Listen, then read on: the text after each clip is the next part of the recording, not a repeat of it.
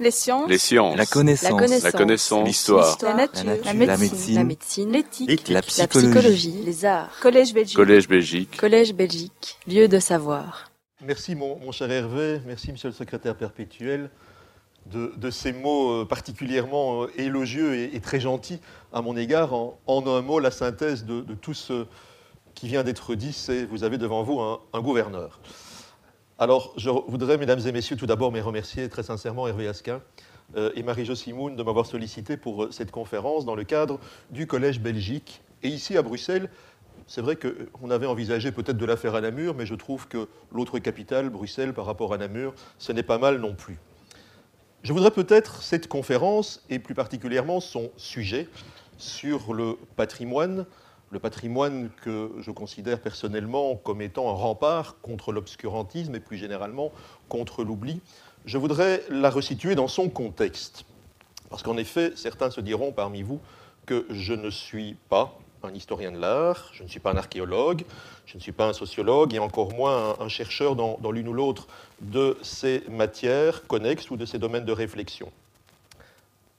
Je suis un juriste, ça a été rappelé, ce n'est pas sans lien avec la matière, mais on pourrait se dire quelle est la légitimité qu'un gouverneur de province peut avoir à vous parler de euh, patrimoine?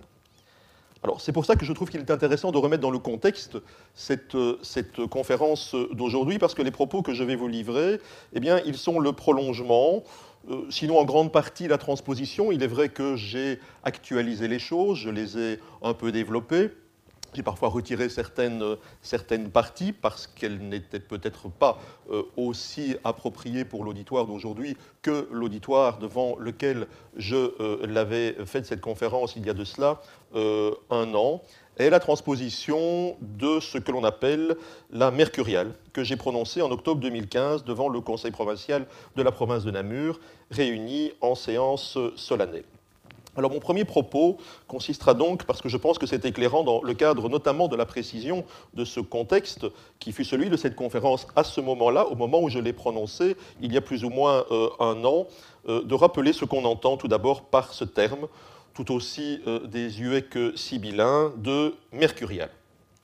Alors il y a toujours été de tradition que les gouverneurs de province prononcent lors des ouvertures des sessions ordinaires du Conseil provincial un discours qu'ils considéraient comme de circonstance sur un sujet qu'ils euh, déterminaient. C'était l'occasion pour eux de faire le point sur un sujet d'actualité, l'occasion de se livrer à une analyse critique d'une thématique ou à une étude euh, dont l'exposé pouvait, selon eux, s'avérer d'un certain intérêt pour les mandataires, pour l'Assemblée des conseillers provinciaux et plus généralement pour les gestionnaires publics. Alors cette prise de parole coutumière, elle était, je pense qu'elle l'est toujours, attendue, elle est écoutée, et elle précédait, euh, quant à elle, la formule consacrée par laquelle, en ce temps-là, le gouverneur, au nom du souverain, déclarait ouverte la session ordinaire du Conseil provincial. Alors au fil du temps, et, et, vous le savez tout aussi bien que moi, et pour suivre l'évolution de l'organisation administrative et politique des provinces, eh bien, ce déroulement des séances solennelles de rentrée a été quelque peu chamboulé, et cela en liaison avec les modalités de réunion précisément de l'Assemblée provinciale elle-même, mais aussi, mais aussi avec les avatars successifs de ce pouvoir intermédiaire. Alors, de manière très condensée, puisque ce n'est pas le principal sujet de l'exposé euh, de ce soir, euh,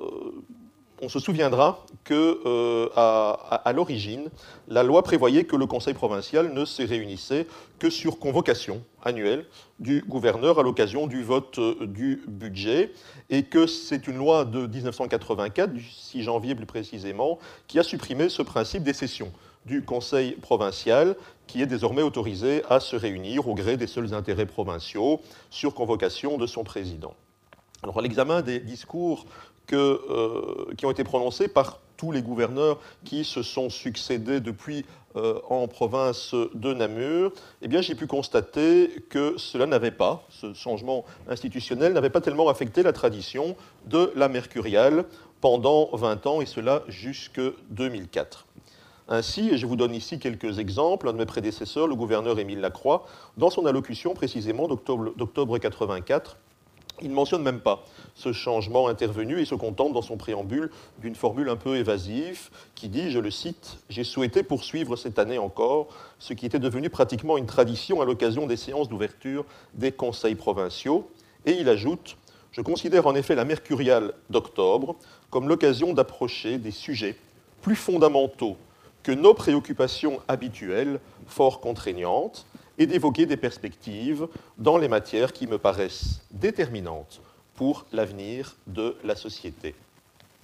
Alors le, seul signe visible des modifications légales qui s'étaient produites, eh c'est que la formule usitée d'ouverture officielle au nom de Sa Majesté le Roi, je déclare ouverte la euh, session des réunions du Conseil provincial, eh bien, dans cette mercuriale de 84, elle était discrètement gommée en clôture du discours. Alors si maintenant nous nous interrogeons sur la période ou le moment de l'année à laquelle les mercuriales étaient traditionnellement prononcées dans les provinces, ma première en ce qui me concerne l'a été en février et celle dont je vais vous livrer euh, le texte en octobre. Mais il est intéressant de remarquer qu'il n'y a là aussi pas vraiment de règles intangibles ou qu'il n'y a pas vraiment de constantes. Ainsi, juste après la guerre, c'est en juillet que le gouverneur Gruselin, successeur du gouverneur Boves, qui avait été assassiné en, en 1944 par les rexistes, prononça ces mercuriales euh, de 46 et de 47. Mais il est vrai que depuis 1948, l'ouverture officielle par le gouverneur des sessions du Conseil a pris place en octobre, mois où se concentrait l'essentiel de ces séances, à l'exception notable à Namur de l'année 71, quand le gouverneur Claus prononça son discours au mois de novembre. Alors, plus près de nous, en 88, après donc que soient intervenues les modifications institutionnelles à l'échelon provincial dont je vous ai euh, parlé, le gouverneur Woti, pour, euh, le, citer, prononça une allocution en février et mon prédécesseur immédiat, le gouverneur d'Alem, le, fit en janvier 2001. Alors dans les autres provinces, mes collègues, eh bien, certains ne prononcent pas de mercurial, n'en ont jamais prononcé, mais pour la majorité de ceux qui en prononcent, octobre demeure, demeure plus ou moins en pôle position euh, des choix, même si euh, janvier et novembre ont également euh, leurs adeptes. J'ajouterai aussi que si la mercuriale porte un nom qui la rattache au dieu romain du commerce et des voyages, Mercure, c'est effectivement lié aux éphémérides mais pas ainsi qu'on pourrait le penser, parce que le mois d'octobre serait le mois, puisque je vous l'ai dit, qui est celui où prend place la plus grande majorité des mercuriales selon la tradition ou selon euh, la pratique, non pas parce qu'octobre serait le mois dédié à Hermès, euh, à l'Hermès des Romains, mais parce qu'une mercuriale était sous l'Ancien Régime une assemblée des cours de justice qui se tenait deux fois par an, le mercredi, après les vacances de la Saint-Martin et celle de Pâques, mercredi qui lui est bien le jour de Mercure. Alors, par extension, le terme a désigné le discours prononcé par le président à cette occasion et au cours de laquelle il faisait des remarques, et ce n'est pas inintéressant par rapport au sujet que j'ai choisi, il faisait des remarques sur la manière dont la justice avait été rendue, il rappelait les devoirs de chacun et il distribuait, le cas échéant, des blâmes ou des compliments. Alors de nos jours, par analogie, euh, vous le savez euh, aussi, ce thème de mercurial qualifie un discours prononcé par un membre du,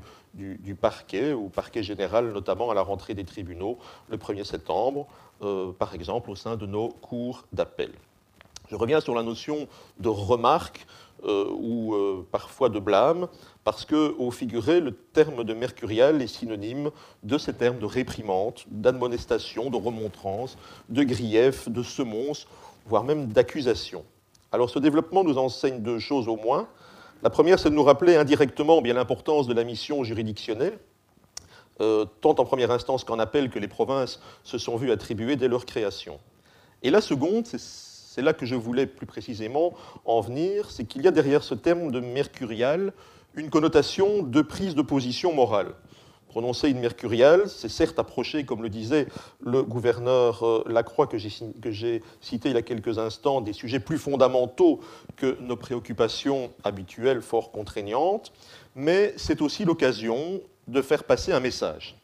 d'attirer l'attention sur un comportement qui suscite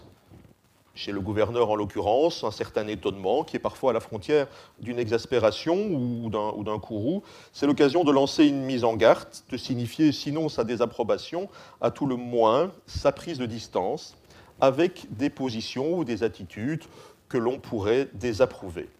J'ai toujours inscrit euh, chacune de mes mercuriales dans la lignée de toutes celles qui l'ont précédée,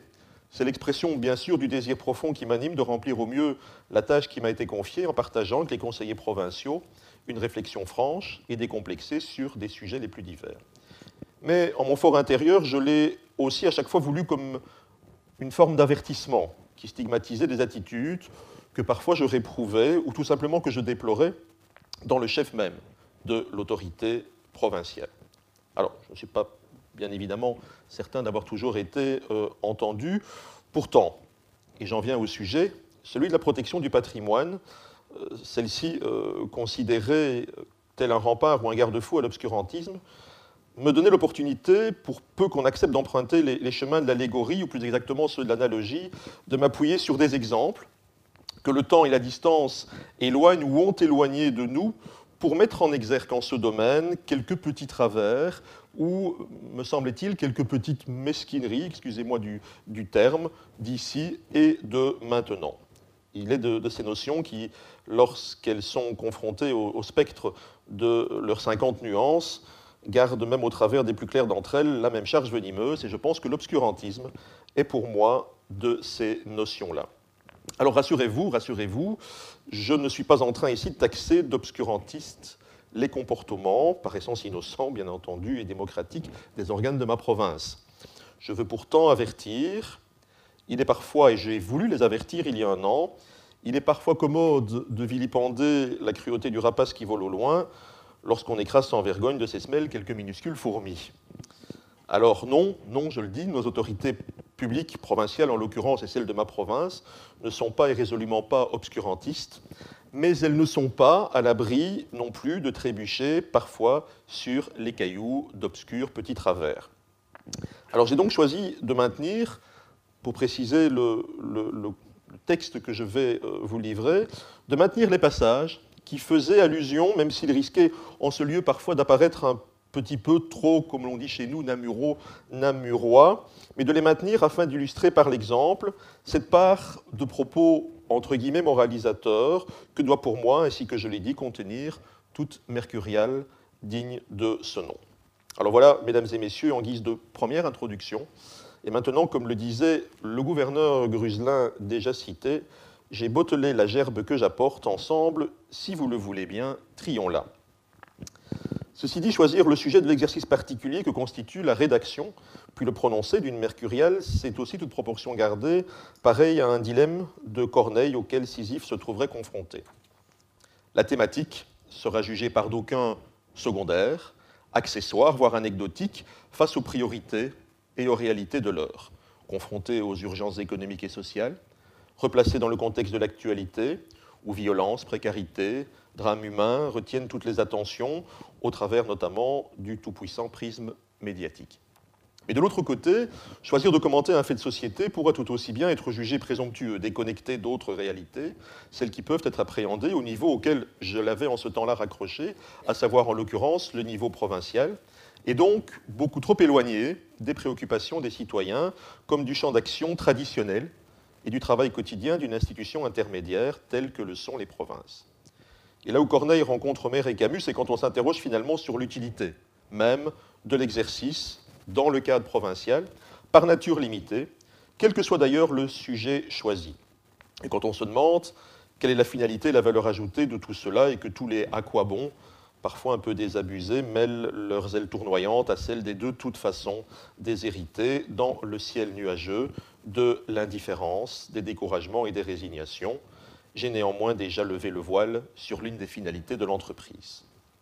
Le sujet du patrimoine m'apparaissait pourtant tout à la fois exemplatif de ce dilemme et en capacité de le résoudre. Si, si et seulement si, l'Assemblée provinciale acceptait d'y prêter quelque attention. Tout à la fois suffisamment interconnectée avec l'action provinciale, qui est son quotidien et, le mien un peu, beaucoup, avec son environnement institutionnel immédiat et avec ses compétences, tout en s'inscrivant dans une actualité internationale suffisamment grave pour commander aux consciences de rester en état de veille et, quand il le faut, aux vigilances de se transformer en résistance. Des questions très actuelles du moment, telles que celle de la lutte contre le radicalisme chez nous, tels que le défi que représente encore l'accueil des migrants et des réfugiés dans nos États occidentaux, ou encore les débats qui ont entouré l'éventuelle intervention de notre armée au sein du conflit syrien,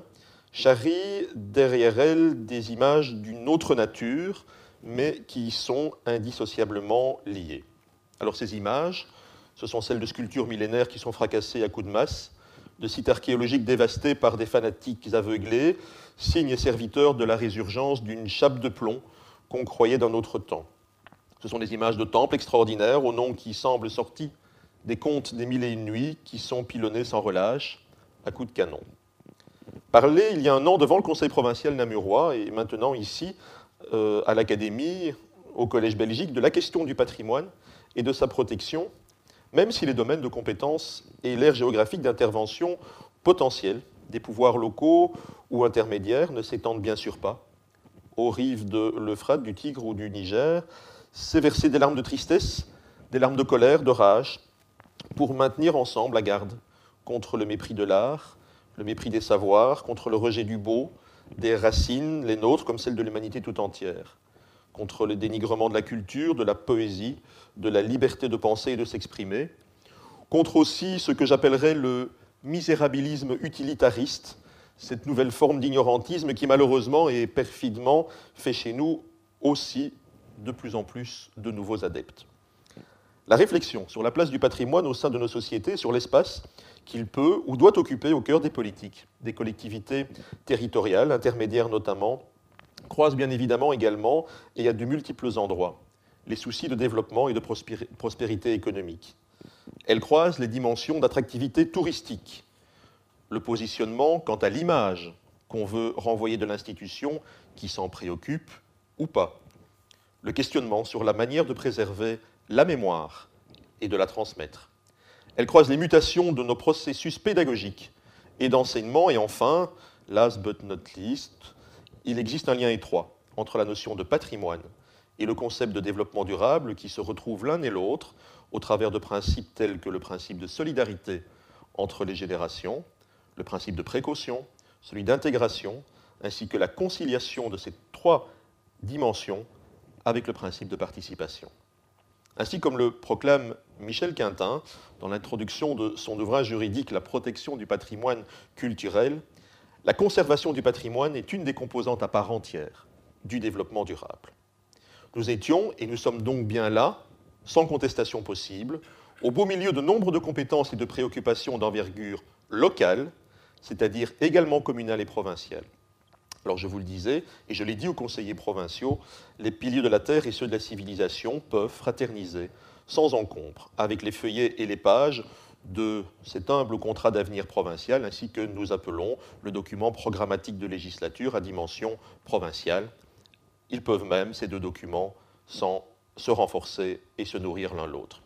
Corneille, quant à lui, peut remiser ses alternatives au relent schizophrénique. Alors, mesdames et messieurs, vous l'aurez sans doute déjà compris, il y a en filigrane de cette seconde introduction l'annonce en forme d'aveu, et totalement assumée, je vous l'assure, que ma communication ne se veut absolument pas une monographie exhaustive sur la thématique. Ce qui est intéressant, qui était intéressant, il est toujours pour moi, par contre, c'était de tenter de synthétiser quelques réflexions qui étaient déjà existantes et souvent même très construites, notamment au sein des services provinciaux de ma province. On ne partait pas, je vous rassure, et c'est heureux, absolument pas du néant en cette matière, mais encore parfois trop dispersé ou trop cloisonné. C'est intéressant de rappeler quelques outils qui sont méconnus du grand public, de mettre en questionnement la manière dont les institutions locales, en parallèle ou en partenariat, avec d'autres acteurs de leur territoire et avec lesquels elles travaillent déjà, peuvent au quotidien s'impliquer dans la protection du patrimoine, dans sa valorisation et son utilisation à bon escient dans une démarche alliant crédibilité et souci de notoriété. Ce qui était intéressant et qui reste intéressant enfin, c'est de s'attarder à la manière de travaux pratiques ou de devoirs de vacances que je confiais à ce moment-là aux, conseillers et qui auraient pu prendre le relais de mon exposé théorique, de s'attarder sur un dossier qui est, et Hervé Asquin en a, en a parlé,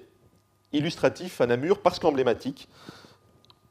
pour le niveau de pouvoir que, j'incarne, à savoir celui précisément du palais provincial de Namur, un bâtiment remarquable, ancien palais épiscopal du début du XVIIIe siècle, mais qui souffre finalement plus je pense, de l'indifférence que fait naître chez ceux qui le fréquentent l'habitude des droits acquis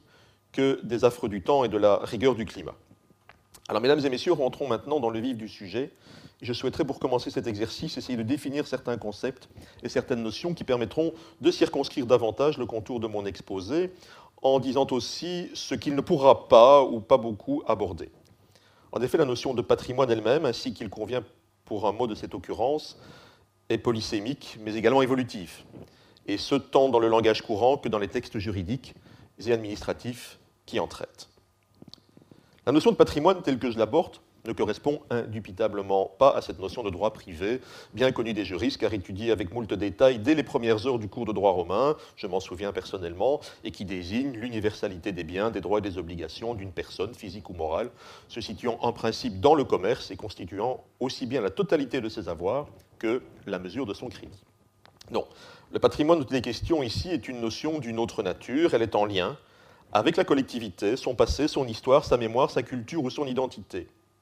Mais ceci ne signifie pas cependant, et je l'ai déjà signalé, que la dimension économique du patrimoine envisagé sous cet angle est totalement absente. Un bien dit patrimonial dans cette acception du terme peut sûrement avoir eu, ou avoir toujours, une valeur marchande, voire commerciale, ne fût-ce que pour le cas échéant permettre la détermination du coût des assurances qui le couvrent. Mais ce qui prime essentiellement maintenant, c'est la relation que ce bien patrimonial entretient avec la collectivité. Le concept de conservation prend dès lors le pas sur celui d'aliénation, et si l'idée de mobilité des biens reste présente, elle s'entend désormais dans le sens de la transmission aux générations futures, et non plus de valorisation pécuniaire dans le cadre d'une cession. Remarquons aussi que les qualificatifs de culturel ou de mémoriel, on parle de patrimoine culturel, de patrimoine mémoriel, sont également régulièrement accolés à ce mot de patrimoine, ce qui fait dire au professeur François Rigaud dans son ouvrage Le patrimoine culturel, répartition des compétences et conflits de loi, je le cite, que le substantif a ici un sens métaphorique. En outre, étant donné que tout ne peut trouver sa place dans cette notion de patrimoine, entendue de la sorte, un choix devra être effectué entre ces biens, ces objets, ces ressources de toute nature afin d'identifier ceux et celles qui sont porteurs de suffisamment de symboles, de témoignages et de significations et qui méritent dès lors d'être préservés en vue de les léguer aux générations futures, mais également d'être conservés, restaurés ou rénovés et valorisés. Apparaissent ainsi la notion de sens, dans sa double acception, orientation et signification, et dans sa foulée les controverses et polémiques qui peuvent surgir à propos de la conservation ou non de tel ou tel élément qui font un sens pour les uns, moins pour les autres, pas du tout pour les troisièmes. Je reviendrai quelque peu ultérieurement sur ce point. Alors parfois, le mot patrimoine est également utilisé de manière restrictive pour désigner le concept de monuments et sites, ce qui est particulièrement le cas chez nous encore pour l'instant, notamment au travers de l'énoncé des compétences de certains ministères ou de l'appellation de certaines institutions.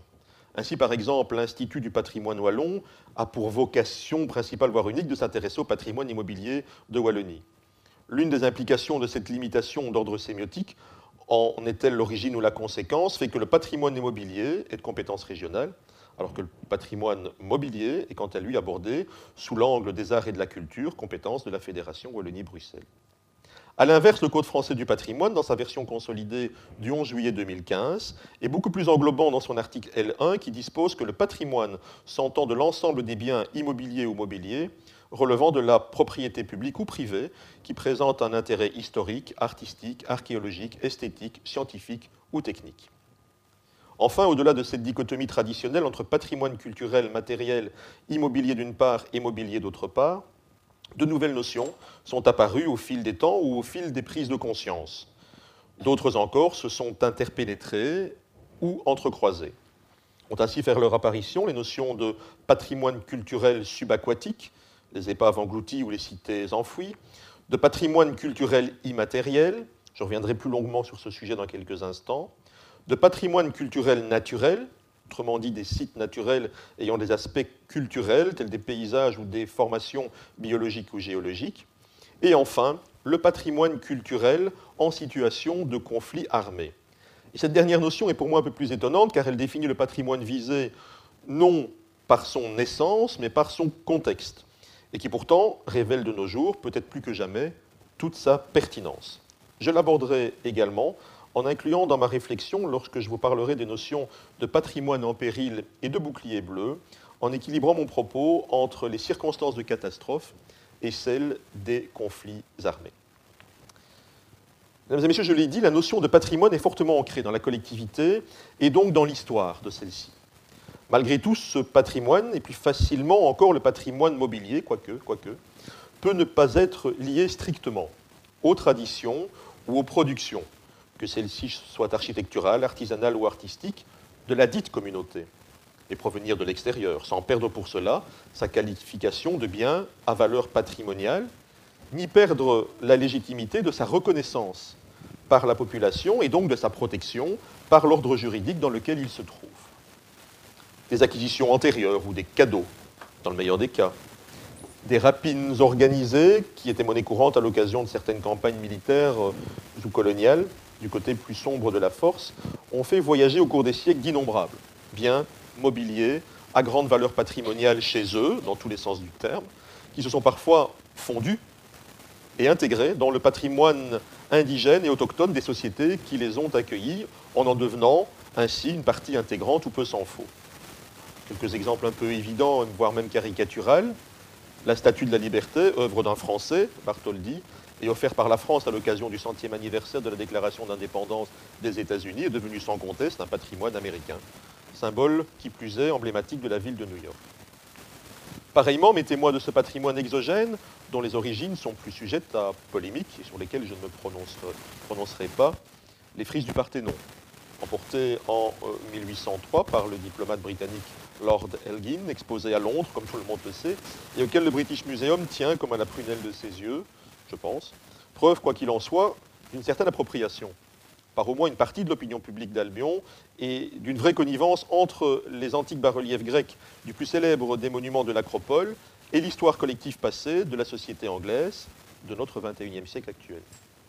Namur a pu éprouver plus modestement cet aspect des choses au travers du débat passionné, je vous l'assure, je l'ai vécu de l'intérieur, qui a animé les esprits bien au-delà d'un microcosme d'initiés à propos de l'éventuelle conservation chez nous sur la citadelle d'une œuvre de l'artiste anversois Yann Fabre. Fabre, qui s'est peut-être dit que la lenteur proverbiale des Namurois ne pourrait faire qu'un bon accueil à tous les représentants du règne animal dont l'indolence et la lenteur sont elles aussi proverbiales, sans que les caracoles ne puissent se prévaloir d'une quelconque exclusivité. Alors certains d'entre vous savent de quoi je parle et ont peut-être suivi les rebondissements de la présence dans la cité euh, de l'œuvre Searching for Utopia, aussi baptisée très simplement La Tortue. Alors le cheminement de ce dossier, ces dernières évolutions, semble nous indiquer que l'engouement important mais temporaire d'une exposition tout aussi temporaire a été à même, a été en mesure de créer durablement les conditions d'une appropriation de nature patrimoniale qui a conféré à l'œuvre elle-même un véritable droit de cité sur le long terme dans la capitale wallonne. Par contre, on pourrait aisément présumer que cette relative indifférence quant à l'origine réelle, essentiellement géographique, du bien patrimonial, pour lui conférer dans l'opinion publique une éventuelle dimension affective, apte à favoriser son acculturation dans un environnement d'accueil, ne trouve que très peu d'écho lorsqu'on en vient à considérer le concept de patrimoine culturel immatériel. C'est en partie vrai, mais ceci doit aussi être légèrement relativisé. Ainsi que le souligne à juste titre l'UNESCO au travers de ses publications traditionnelles que l'on trouve sous format papier ou sur le web, et je cite, le patrimoine culturel ne s'arrête pas aux monuments et aux collections d'objets. Il comprend également les traditions ou les expressions vivantes, héritées de nos ancêtres et transmises à nos descendants, comme les traditions orales, les arts du spectacle, les pratiques sociales, rituelles et événements festifs, les connaissances et pratiques concernant la nature et l'univers, ou les connaissances et savoir-faire nécessaires à l'artisanat traditionnel. Fin de citation de l'UNESCO. Au début 2001, une rencontre internationale d'experts organisée à Turin a tenté d'élaborer une définition dite opérationnelle de l'expression patrimoine culturel immatériel. Les travaux de cette table ronde de l'UNESCO se sont basés sur des enquêtes menées auprès des commissions nationales des États membres ainsi que d'organisations internationales, gouvernementales et non gouvernementales, à propos des différentes terminologies en usage et des législations nationales existantes dans le domaine. Ce travail a permis de proposer une nouvelle définition du patrimoine culturel immatériel, aussi dénommé patrimoine culturel vivant, défini comme les processus acquis par les peuples ainsi que les savoirs, les compétences et la créativité dont ils sont les héritiers et qu'ils développent,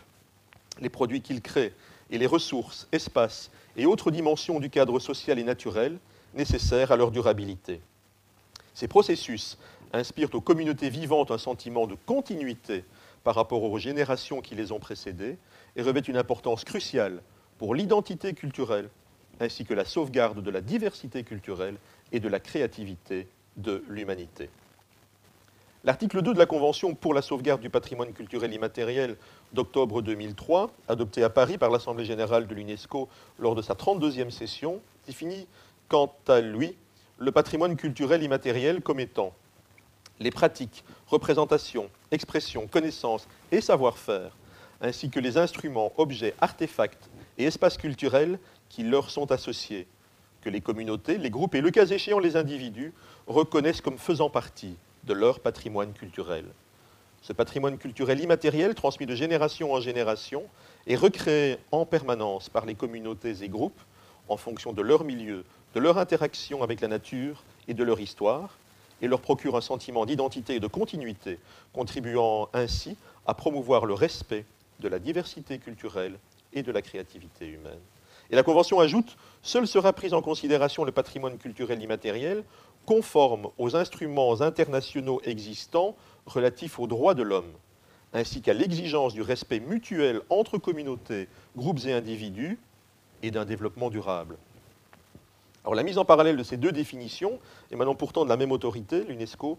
nous montre, malgré des constantes, des constantes sémantiques, transmission, durabilité, identité, continuité, évolutivité,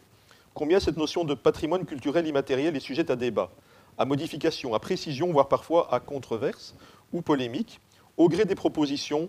de reconnaissance et de leur confrontation aux diversités des réalités économiques, sociales et politiques, comme aux principes moraux, convictionnels ou philosophiques. Malgré tout, il est intéressant de remarquer que selon l'UNESCO euh, elle-même, le patrimoine culturel immatériel contiendrait une dimension supplémentaire, très peu, voire pas du tout présente, dans la définition du patrimoine considéré sous le seul angle de sa matérialité et dont je viens de parler plus haut. Il s'agirait à nouveau de l'importance de la transmission, ce qui n'est pas étonnant,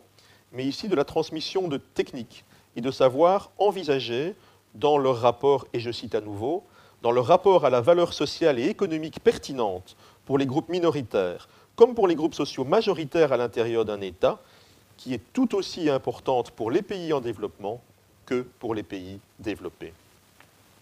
L'utilité sociale et économique des éléments reconnus patrimoine immatériel, comme leur rôle de véritable acteur dans les processus de production et de création des écosystèmes qui les ont développés, apparaissent donc comme deux des composantes intrinsèques de la notion. Je reviendrai en partie sur cette question lorsque j'aborderai les liens entre patrimoine dans ses multiples acceptions et industrie touristique. Enfin, et je terminerai par là en ce qui concerne mes considérations générales sur la notion, de patrimoine culturel immatériel,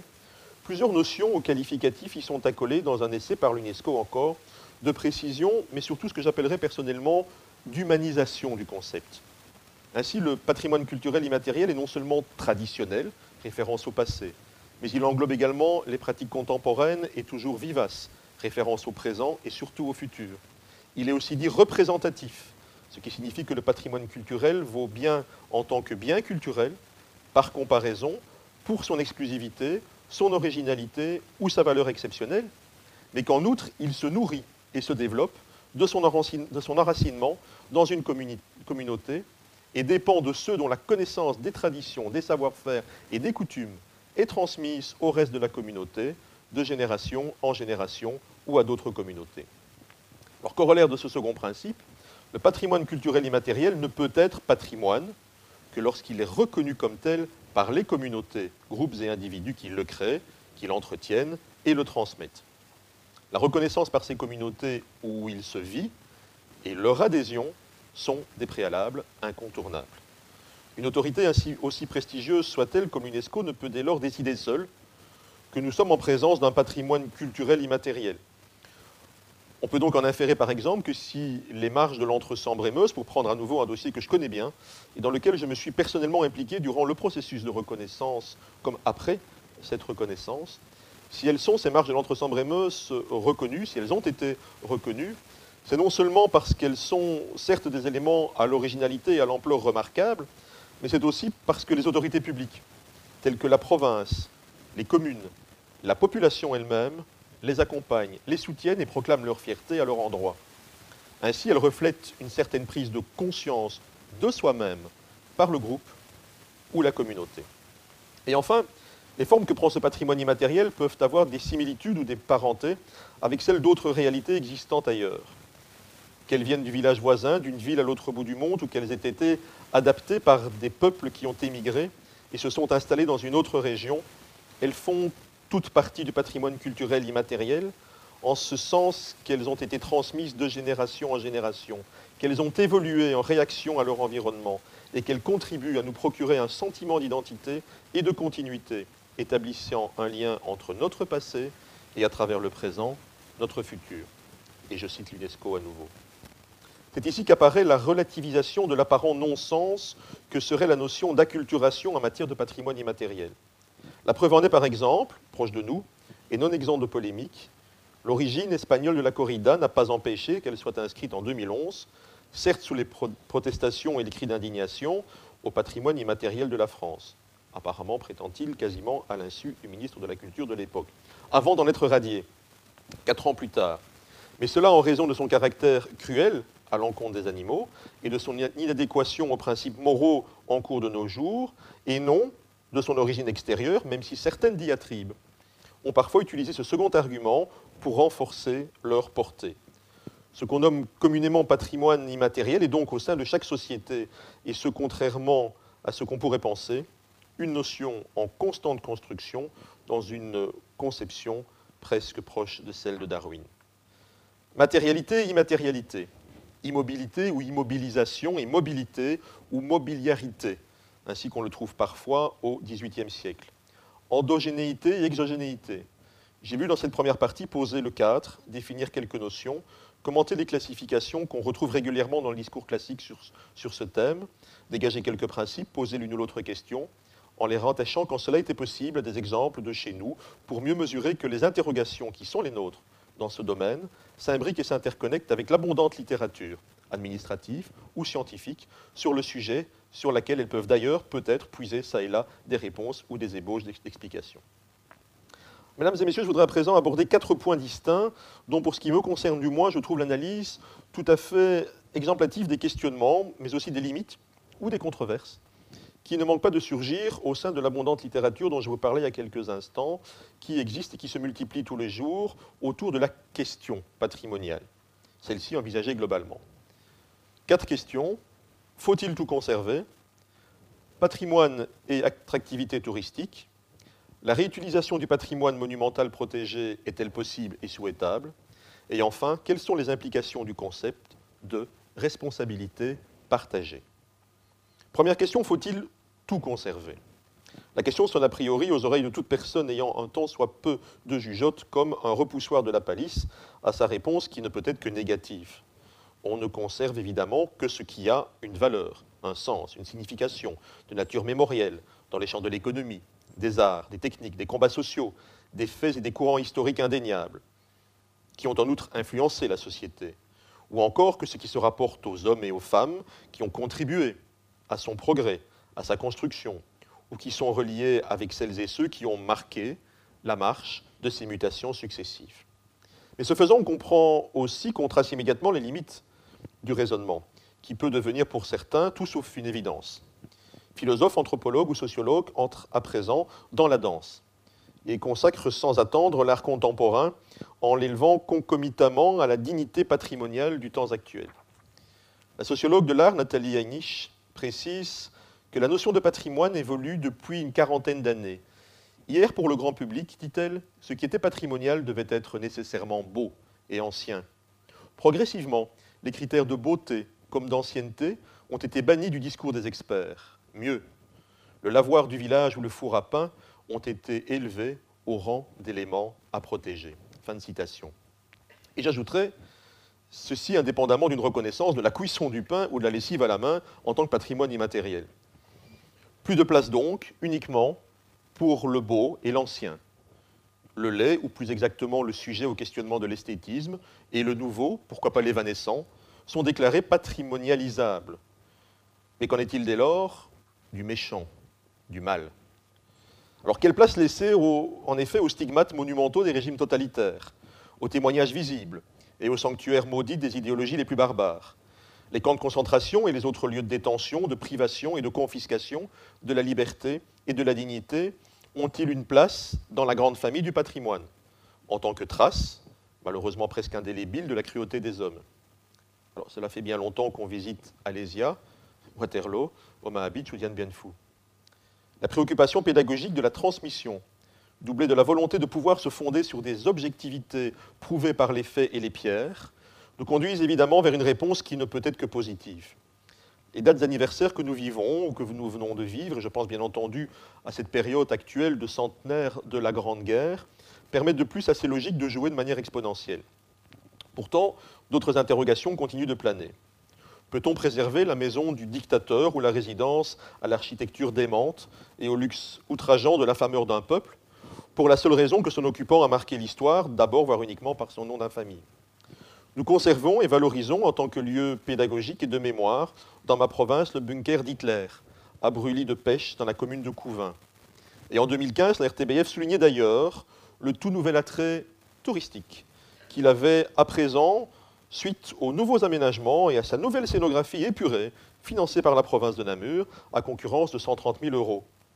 Et si nous pouvons en l'occurrence certes considérer que les aspects hommage aux victimes et interprétation de notre sombre passé prennent le pas sur une exploitation touristique qu'on pourrait juger malsaine,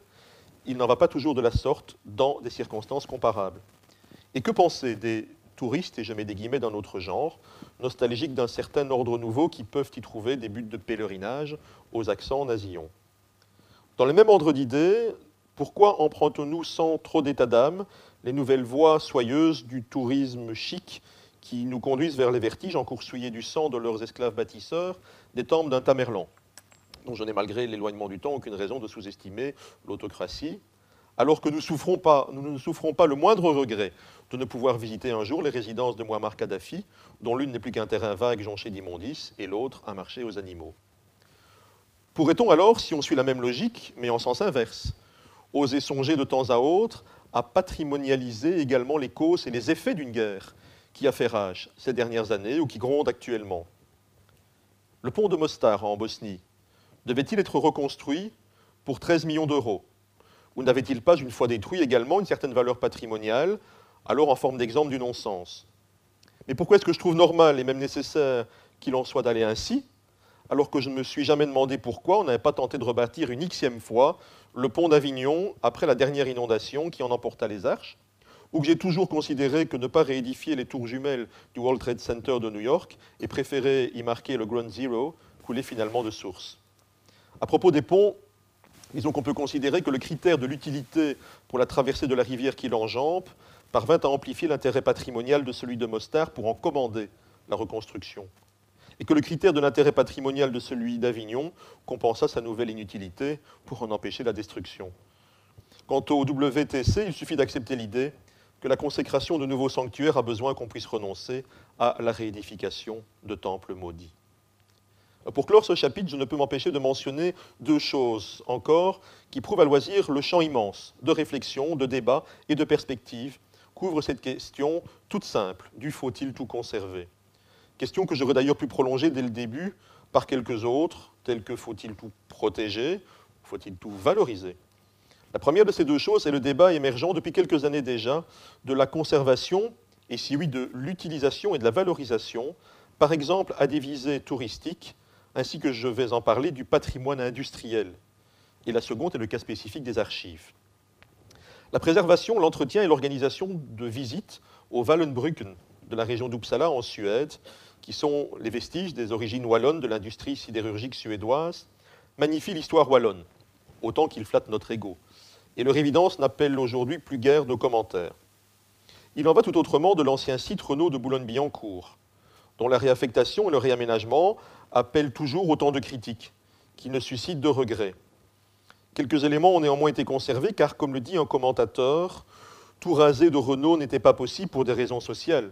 C'est ici, au sein des usines Renault, que les mouvements sociaux ont été les plus marqués. C'est ici, grâce au combat d'ouvriers, que des acquis sociaux ont été gagnés pour des générations de salariés. C'est au sein des usines Renault que l'effort de guerre de 14-18 a été l'un des plus forts. C'est ici que sont nés le tank moderne ou encore la voiture populaire avec la 4 chevaux.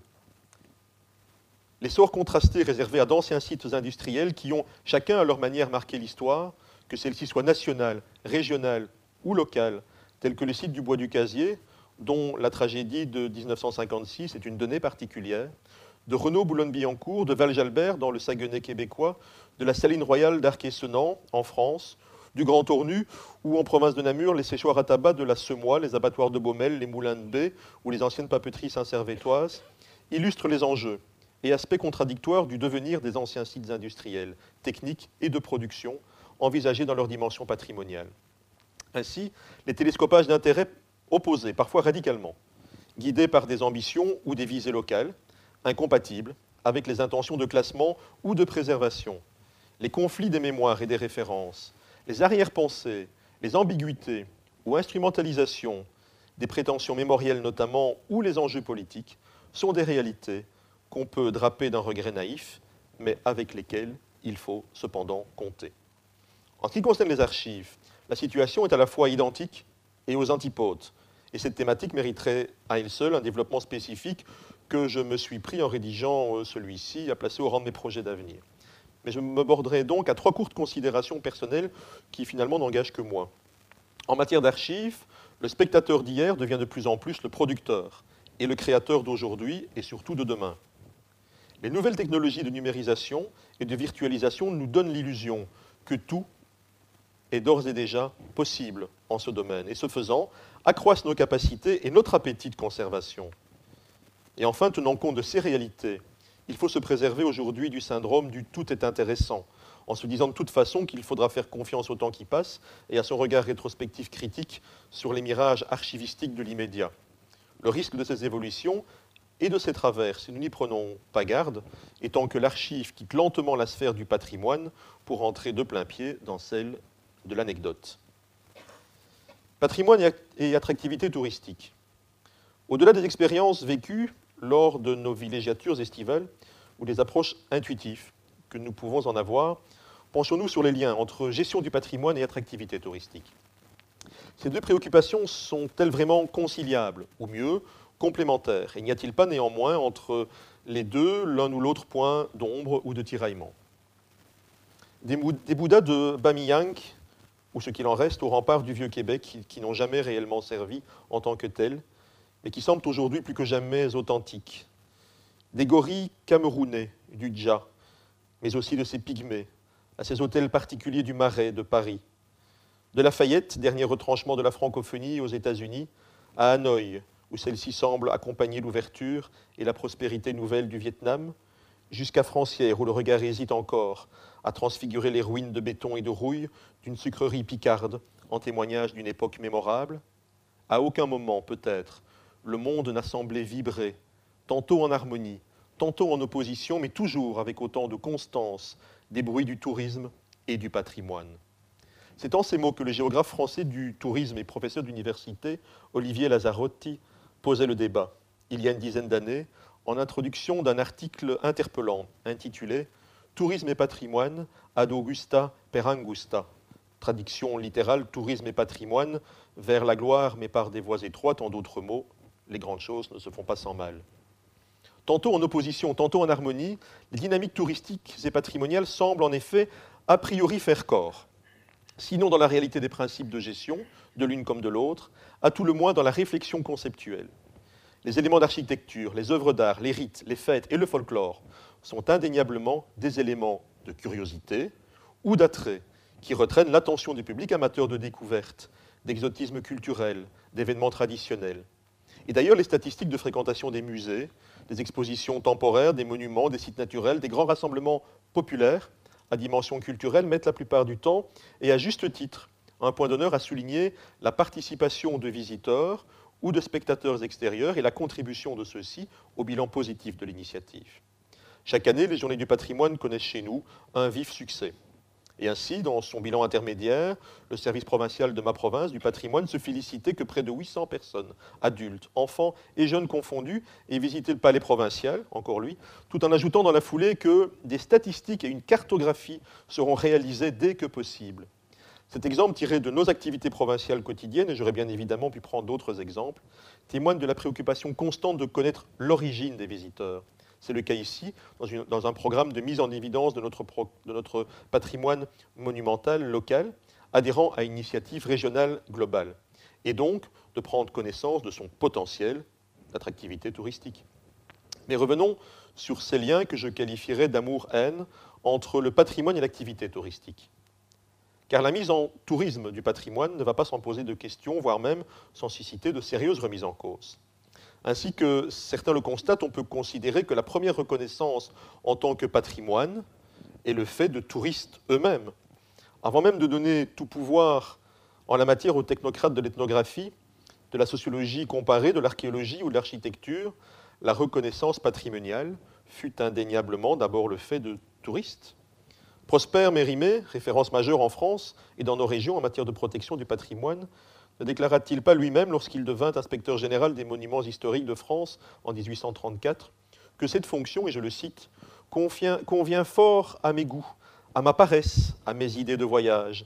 et qu'il se réjouit de pouvoir découvrir et parcourir une France, je le cite à nouveau, plus inconnue que la Grèce ou l'Égypte. De même, c'est en voyageur émerveillé et curieux que Stendhal parcourt l'Italie et succombe aux beautés de son patrimoine artistique pour nous confier qu'il en était et je le cite, arrivé à ce point d'émotion, on connaît le syndrome de Stendhal, où se rencontrent les sensations célestes données par les beaux-arts et les sentiments passionnés. En sortant de Santa Croce, j'avais un battement de cœur. La vie était épuisée chez moi. Je marchais avec la crainte de tomber. Le fameux syndrome de Stendhal dont je parlais était né avec lui, la contemplation du patrimoine faisait son entrée à la faculté. C'est dans un second temps que d'autres démarches, issues quant à elles de disciplines scientifiques, puis de courants philosophiques ou de combats politiques et idéologiques, en ce compris les combats pour la reconnaissance identitaire des peuples, des États ou des nations, prirent la main en matière de reconnaissance patrimoniale pour l'établissement des listes de protection des biens les plus divers, dont il faut bien avouer que cette mise en valeur sous le couvert d'une noble cause de sauvegarde servait aussi parfois des visées d'un autre ordre. On en est venu ainsi progressivement, au-delà de ce que j'appellerais des biens de la première vague, à reconnaître et à protéger, d'une part, un patrimoine apte à conforter les identités et les fiertés nationales, quitte à ce que celui-ci perde sa pertinence au cours du temps,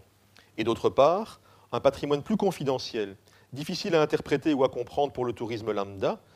parfois abscon ou accessible aux seuls initiés et experts, largement dénué d'intérêt touristique. Il est piquant de constater à cet égard qu'un grand nombre de biens, essentiellement mobiliers, figurant sur l'imposante liste du patrimoine protégé du Québec, voient leur localisation tenue secrète et classée confidentielle, ce qui est en somme parfaitement compréhensible pour leur sécurité et leur protection, mais parfaitement à l'antithèse d'une démarche contribuant à l'attractivité touristique. De plus, et malgré la charte du tourisme durable signée à Lanzarote en avril 1995, les contours qu'on voudrait magiques du triangle patrimoine, durabilité, tourisme deviennent plus flous et même se lézardent. Afin de se préserver, les grottes de Lascaux doivent se cloner et fermer l'original pour ouvrir grandes et sans complexe les portes de leur copie. Et à propos du site emblématique inca du Pérou, le Machu Picchu, le journal Le Monde titrait il y a quelques années Machu Picchu, un, un patrimoine menacé par le tourisme. La revue universitaire québécoise consacrée au tourisme, Théoros, posait déjà la question en 2003. Le patrimoine est-il soluble dans le tourisme? Pour arriver au terme d'un article savant et d'une analyse très philosophique à une conclusion négative, ce qui est toujours, selon la revue, certainement un bien, mais était-ce réellement un gain? Le tourisme, en effet, outre qu'il a permis la première vague de reconnaissance patrimoniale, j'en ai donné deux exemples, ou qu'il ait permis à tout le moins d'éveiller les intérêts, est aujourd'hui également considéré comme l'un des seuls modèles qui permettent d'assurer le développement de la ressource patrimoniale ou culturelle envisagée pour elle-même. Les théoriciens du tourisme le proclament, il soutient l'épanouissement du patrimoine. Dès lors, le plus inquiétant aux yeux des observateurs avertis était à présent, étant à présent l'émergence de la starification de la notion de patrimoine immatériel, dont j'ai beaucoup parlé déjà, qui serait une arme à tranchant multiples et qui, en dépit des prétentions de l'UNESCO, selon qui il serait un garant du développement durable, serait en fait tout le contraire, parce que même en prenant appui sur le prétexte de la diversification de l'offre touristique pour s'épanouir, le patrimoine immatériel draine l'énergie que l'on consacrerait autrement, justement, à la ressource véritable, le patrimoine matériel. Et les auteurs de poursuivent au sein de la même revue Théoros déjà citée, le patrimoine immatériel n'est lui qu'un oxymoron, au mieux une confusion entre un objet et son interprétation. Certainement qu'il est plus agréable et plus authentique que ce soit une béguine plutôt qu'un guide, aussi compétent soit-il ou soit-elle, qui nous fasse découvrir son béguinage. Il est plus couleur locale, que ce soit un tisserand qui nous montre comment manier le métier à tisser, ou un forgeron qui nous ouvre tout grand le portail de sa forge. Mais sans forge, sans métier à tisser, sans béguinage, ce qu'on appelle les trésors vivants, à savoir les congrégations religieuses, les artisans et autres professions ancestrales, ne sont que peu de choses. Et si on n'y prend pas garde, l'attention croissante portée au patrimoine immatériel, qui est presque à chaque fois totalement ou en très grande partie délocalisable, au détriment du patrimoine matériel, encore plus du patrimoine matériel immobilier, risque de supprimer l'envie de mobilité du touriste. Soit parce que le dépaysement proposé par le rite, par la tradition, par la technique ou la croyance reconnue dans ce cadre, même vécu dans son environnement d'origine, n'arrivera jamais à la hauteur de celui que procure le patrimoine monumental ou naturel. Soit que ce patrimoine immatériel pourra tout aussi bien se découvrir à deux pas de chez soi. Après tout, la vraie gastronomie française se déguste avec autant de plaisir dans le restaurant français de la rue d'à côté que sur les berges de la Seine à Paris ou de la Gironde à Bordeaux. Et quel intérêt Quel intérêt auront encore les Chinois de venir visiter les charmantes villes de ma province que sont Walcourt ou Namur par exemple, puisque notre patrimoine culturel immatériel déjà reconnu ou qui aimerait un jour l'être, les marcheurs de l'entre-Sambre-et-Meuse dont je vous ai parlé, ou les échasseurs namurois, ces échassiers qui sont des jouteurs sur échasse, eh bien puisque ces deux groupes viennent à eux presque chaque année. Mais d'autres diront qu'il n'y a dans tout cela que de noires prédictions d'un bien triste Cassandre,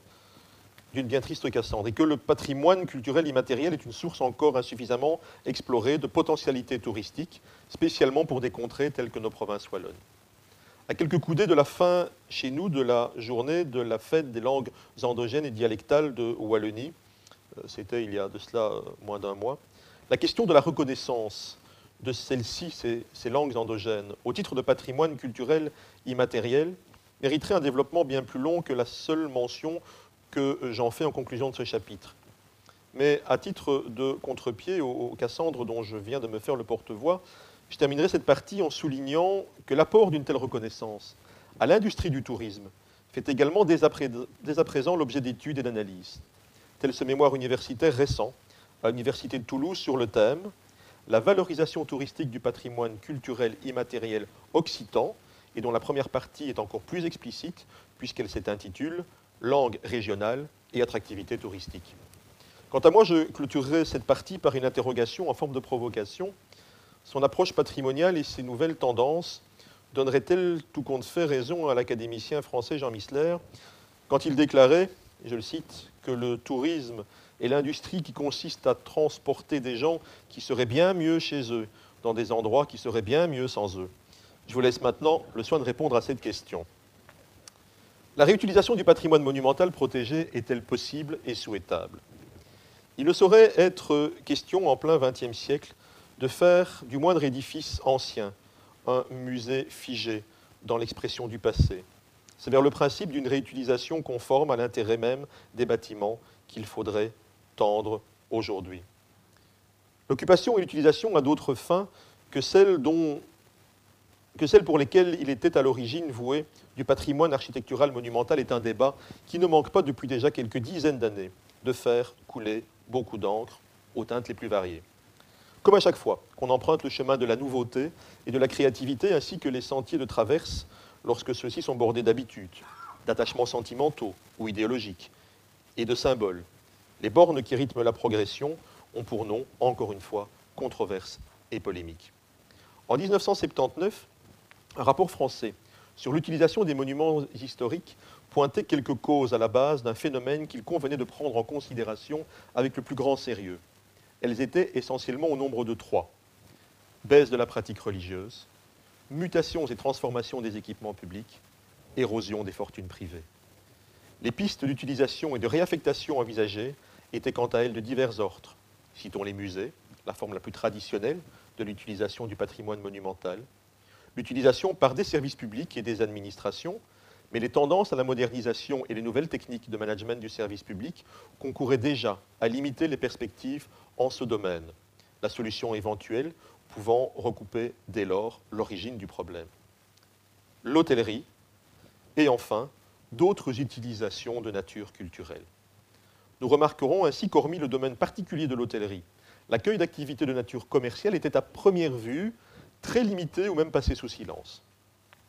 Peintre, essayiste, mais surtout ancien commissaire des monuments historiques de France, Philippe Levental, à qui j'ai emprunté la citation ouvrant ce chapitre, déclarait déjà en 1969, et je le cite, que pour un monument, la pire des affectations est préférable à l'abandon ou à l'effacement.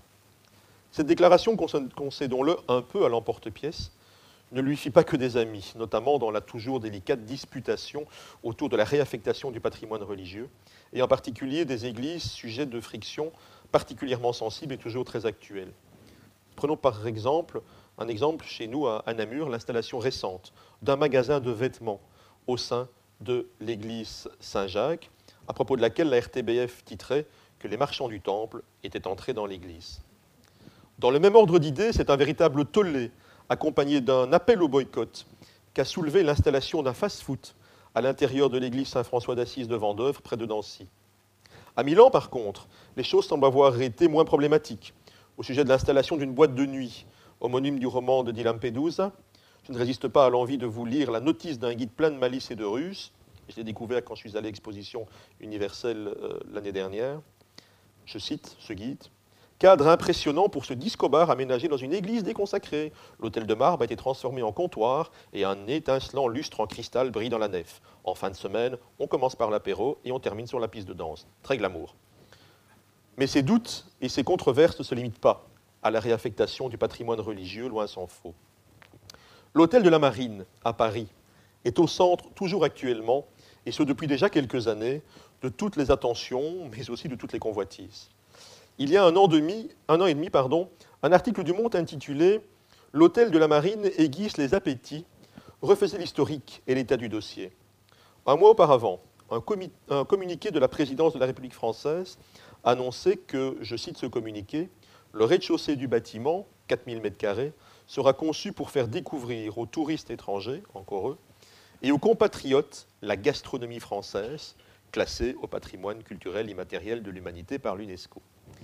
L'ancien président de la République, Valéry Giscard d'Estaing, qui avait été chargé, début 2011, par le président d'alors d'animer une commission destinée à rendre un avis au pouvoir public sur l'avenir de l'hôtel de la Marine et sur la meilleure utilisation possible de ce bâtiment qui appartient au patrimoine national, rentra alors dans une colère de n'avoir pas été mis au courant. Dans une entrevue au journal Le Point du 25 mars 2015, il déclara, je le cite, C'est une offense à la dignité de la France. Ce serait manifester de manière spectaculaire sa décadence. Imaginez dans ce bâtiment chargé d'histoire un présentoir des produits agroalimentaires régionaux. C'est atterrant. Les gens ne viennent tout de même pas à Paris, dans ce lieu, pour manger des saucisses. Fin de citation. En mars de cette année, le Parisien titrait quant à lui L'hôtel de la Marine transformé en garde-manger et reposer la question en ces termes. Toute la question est de savoir comment respecter ce lieu chargé d'histoire tout en y implantant une nouvelle fonctionnalité. Comme quoi, quand il s'agit de réaffectation, la rencontre d'un patrimoine national matériel immobilier avec un patrimoine immatériel reconnu par l'UNESCO peut parfois aussi faire de sacrées étincelles. Deux cas par contre, parmi beaucoup d'autres, bien sûr, semblent recueillir une très large adhésion. La chartreuse du Val de Bénédiction à Villeneuve-les-Avignon, où, après une politique de rachat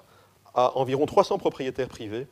l'État français entama la restauration, qui est toujours en cours ou en, voie de se finaliser en partie, et ce dès 1973, il lui redonna une âme, avec la création du CIRCA, son gestionnaire ensemblier, et y installa le Centre national des écritures du spectacle. Un projet culturel ambitieux était né dont la vocation proclamée était de faire de ce lieu une villa Médicis à la française. C'est dans cette optique et grâce à la convention signée en 1999 avec le gouvernement de la communauté française, le ministère de la communauté française, Wallonie-Bruxelles International et Wallonie-Bruxelles Théâtre Danse, que la Chartreuse des Portes d'Avignon peut accueillir chaque année une dizaine d'auteurs, dramaturges et traducteurs belges francophones gratifiés d'une bourse. on le sait trop peu chez nous. Mais je posais la question aux conseillers provinciaux il y a un an, afin de relier notre ignorance du là-bas à celle de l'ici. Connaît-on finalement chez nous et dans le même registre les potentialités similaires, quoique plus modestes et moins ensoleillées, du château de Tauzé à Métais en province de Namur Second exemple d'une autre nature, celui-là puisqu'il s'agit du domaine de l'hôtellerie. L'intercontinental Berchtesgaden Resort, construit non loin du site qui abritait le Berghof, résidence secondaire d'Adolf Hitler, ainsi que celle de hauts responsables nazis tels que Göring. Ces traces de la honte ont disparu. Des bombardements américains, suivis ultérieurement du dynamitage par l'Allemagne, ayant détruit l'ensemble au lendemain et dans les années qui suivirent la guerre. À leur place, un nouvel havre de paix. Ici, la reconversion n'a pas été synonyme de sauvegarde, mais tout au contraire d'effacement. On pourrait même considérer qu'en matière de reconversion, c'est un paysage qu'il a été, et non un édifice, introduisant dès lors, une, nouvelle dimension dans la réflexion, celle-ci renvoyant en partie à mes développements antérieurs, faut-il tout conserver, et patrimoine et tourisme. Et si l'aspect mémoire y subsiste au travers d'un centre de documentation, d'aucuns voient ici la mise en défaut de l'affirmation de Philippe Levental, pour qui, je le rappelle, pour un monument, la pire des affectations est préférable à l'abandon. En ce qui concerne le Berkhof, le site a été volontairement abandonné et le bâtiment réduit en poussière. De temps à autre, l'opinion publique préfère tenter d'oublier, essayer d'effacer les blessures et les douleurs et retrouver un peu de sérénité. Les gestionnaires du patrimoine doivent tenir compte aussi de ces aspirations compréhensibles.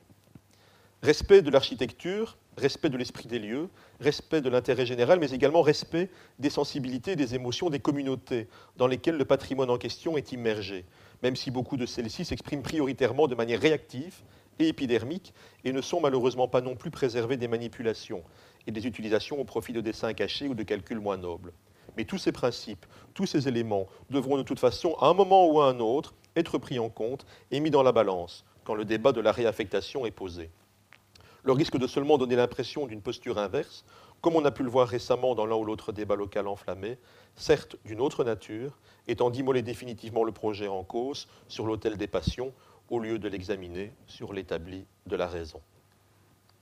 Quelles sont les implications du concept de responsabilité partagée? Quatrième question que je vous ai présentée.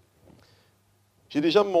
fait mention plus haut de plusieurs conventions internationales, adoptées dans le cadre de l'UNESCO notamment à propos de la notion de patrimoine et de sa protection.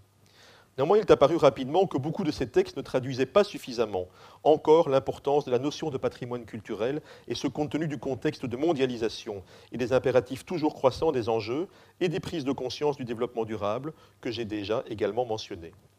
La Convention cadre du Conseil de l'Europe sur la valeur du patrimoine culturel pour la société, signée à Faro au Portugal, dont nous avons fêté les 10 ans l'année dernière, et qui est entrée en vigueur le 1er juin 2011 après que dix États membres l'aient ratifié, avait pour but de combler ces lacunes. Suite au double décret d'assentiment du Parlement de Wallonie du 2 juillet 2015, tous deux parus au Moniteur belge le 14 juillet de la même année, cette convention est entrée en vigueur chez nous le 24 juillet 2015. Pour résumer, on peut dire que le principe fondateur de cette convention est que chaque personne dispose d'un droit personnel au patrimoine culturel et que ce droit est intimement lié à celui de participer à la vie culturelle. Elle développe ainsi la notion de patrimoine commun de l'Europe, qui implique dans sa foulée une véritable responsabilité commune envers ce patrimoine. Les notions d'engagement démocratique en faveur du respect de la diversité culturelle, ont ce compris le respect des interprétations différentes ou même contradictoires qui peuvent être données par des communautés différentes d'un même patrimoine, celles de l'exercice des libertés individuelles ou encore de respect des droits de l'homme en sont les lignes de force. Le patrimoine est en outre considéré comme une ressource et un outil de dialogue. Lors d'une communication faite à Venise en mars 2013, Daniel Théron, secrétaire du comité de rédaction de la Convention de Faro et ancien chef du service de la culture, du patrimoine et de la diversité au Conseil de l'Europe, dit ceci à propos de cette convention, et je le cite. Offrant une vision actualisée du patrimoine, la Convention complète les grands textes antérieurs du Conseil de l'Europe et de l'UNESCO sur les biens culturels. Ce texte resitue le patrimoine comme une réponse aux attentes et aux besoins du bien-être du citoyen dans des démocraties avancées. Il met en évidence le parti que l'on peut tirer du patrimoine pour améliorer la qualité du milieu de vie des habitants tout en favorisant un renforcement du lien social.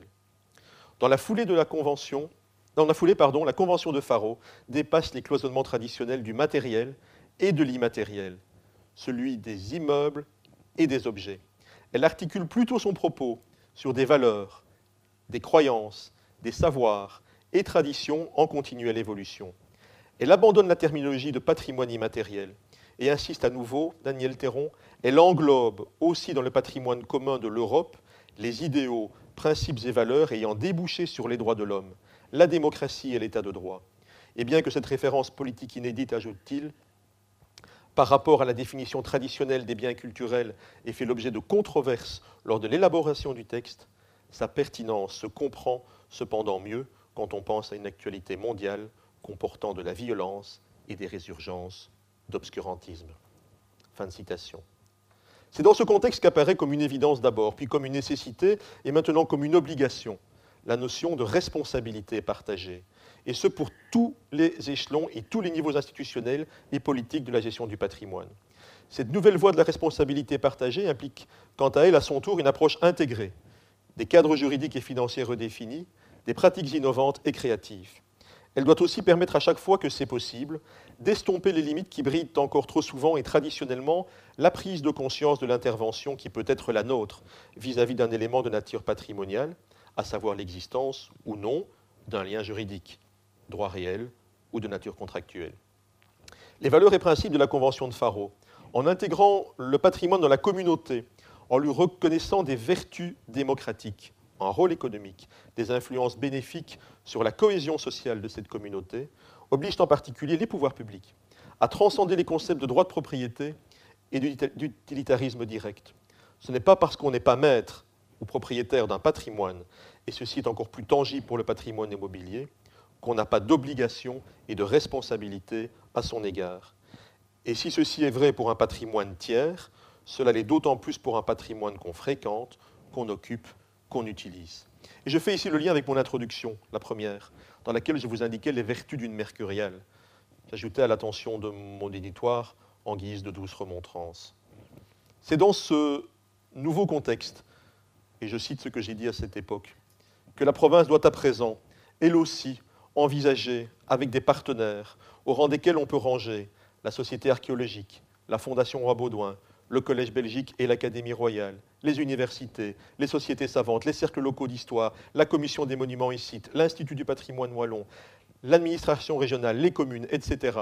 Avec des partenaires donc, et dans la mesure de ses moyens et de ses ressources, la province doit envisager une implication croissante dans le monde du patrimoine.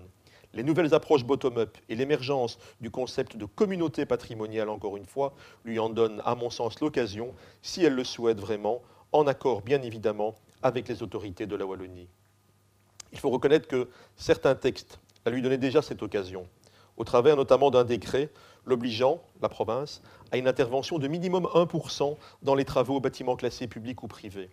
Et j'avais regretté quelques années auparavant, en matérialisant ce, ce regret par un recours, recours auprès du gouvernement wallon, malheureusement non abouti, j'avais regretté les tiédeurs et les tergiversations provinciales pour la mise en œuvre de cette obligation en se retranchant pour se justifier derrière l'absence d'arrêté d'application. Pourtant, la lettre du décret permettait, à mon sens, une application volontariste et responsable dans un domaine qui aurait donné, qui plus est, à l'institution provinciale une véritable hauteur en l'inscrivant dans la marche inexorable du progrès de l'ordre juridique international en la matière.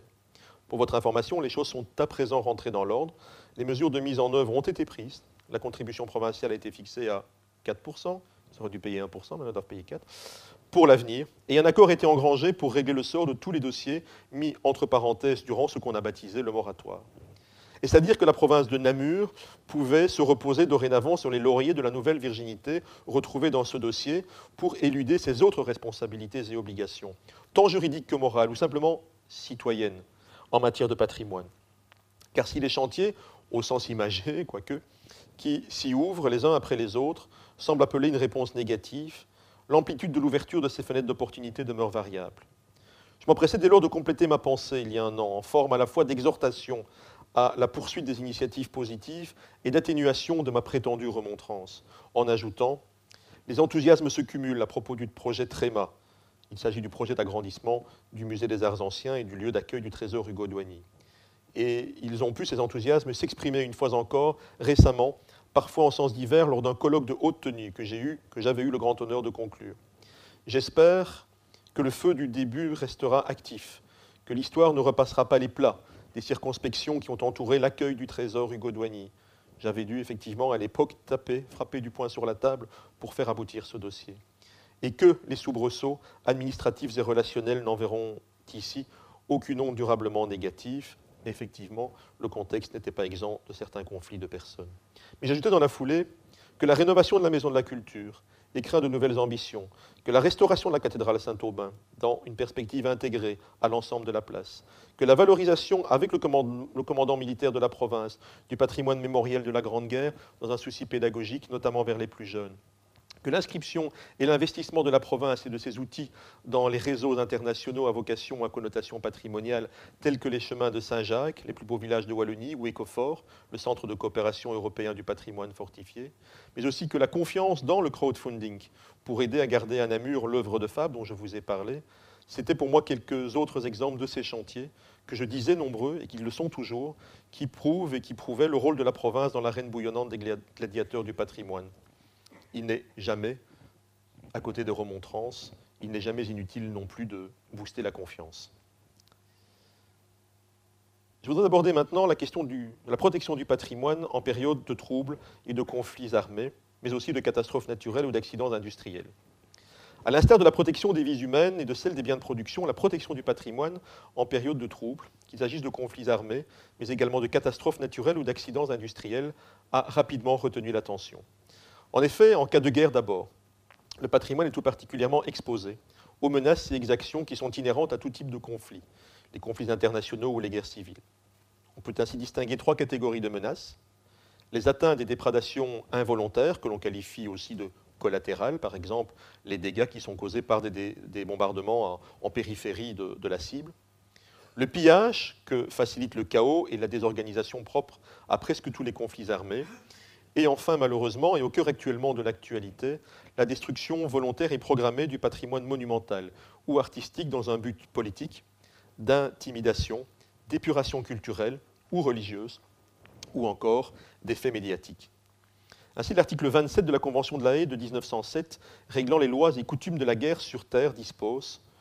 que dans les sièges et bombardements, toutes les mesures nécessaires doivent être prises pour épargner autant que possible les édifices consacrés au culte, aux arts, aux sciences et à la bienfaisance, les monuments historiques, les hôpitaux et les lieux de rassemblement de malades et de blessés, à condition qu'ils ne, ne soient pas employés en même temps à but militaire. Le devoir des assiégés est de désigner ces édifices ou lieux de rassemblement par des signes visibles spéciaux qui seront notifiés d'avance à l'assiégeant.